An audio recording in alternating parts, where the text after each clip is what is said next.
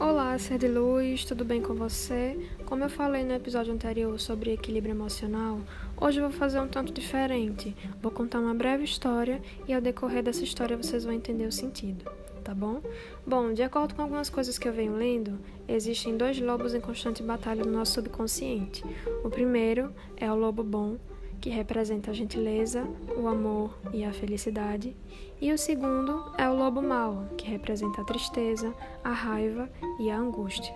E qual deles vence a batalha? Aquele que alimentamos mais.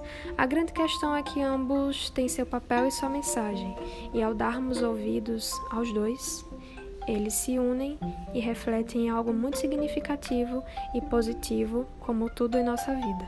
Precisamos ter equilíbrio em nossas ações e não sermos nem tão emocionais e nem tão racionais.